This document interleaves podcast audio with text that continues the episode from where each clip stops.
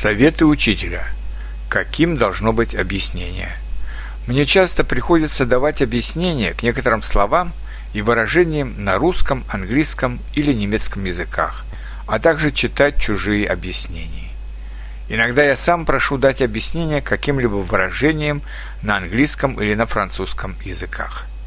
Меня часто не устраивает, когда просто дают ссылки на Википедию и какие-то грамматические справочники на страницах интернета.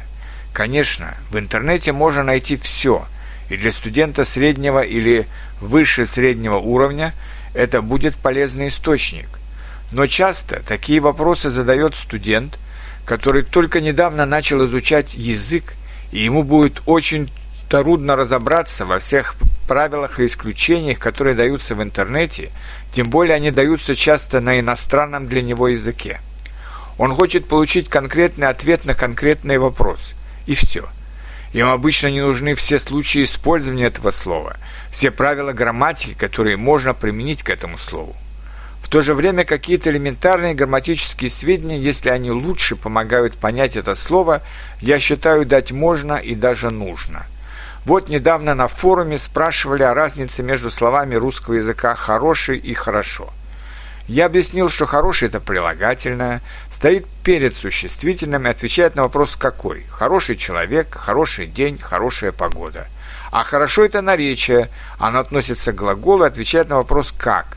Он говорит по-русски «хорошо», она хорошо готовит.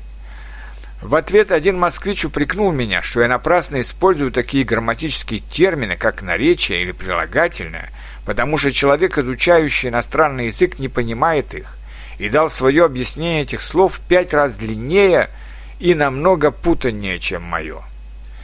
Я знаю, что действительно в англоязычных странах есть такая тенденция в последнее время избегать грамматических терминов в школе.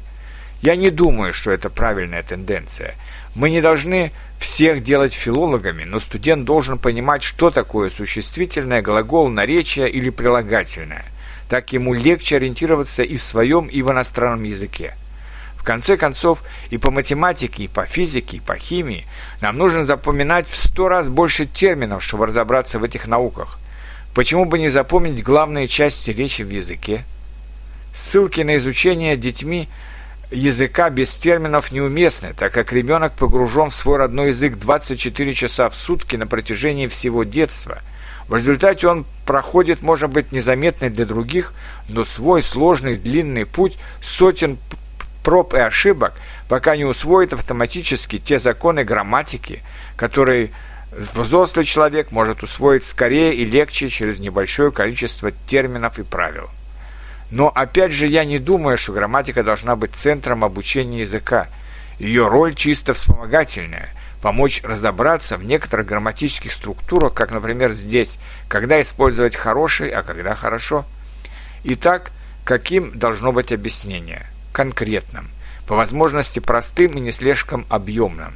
Если вы даете в объяснении какие-то грамматические термины, то их нужно проиллюстрировать на примерах – Тогда они станут ясными и для людей, которые не любят или боятся грамматики. Вот почему я не просто сказал, что хорошее это прилагательное, а хорошо это наречие, а привел несколько примеров. Он говорит по-русски «хорошо», она готовит «хорошо», или с хорошей «он хороший человек», «сегодня хороший день», «тепло и светит солнце». Желаю всем успехов в изучении русского и всех других языков.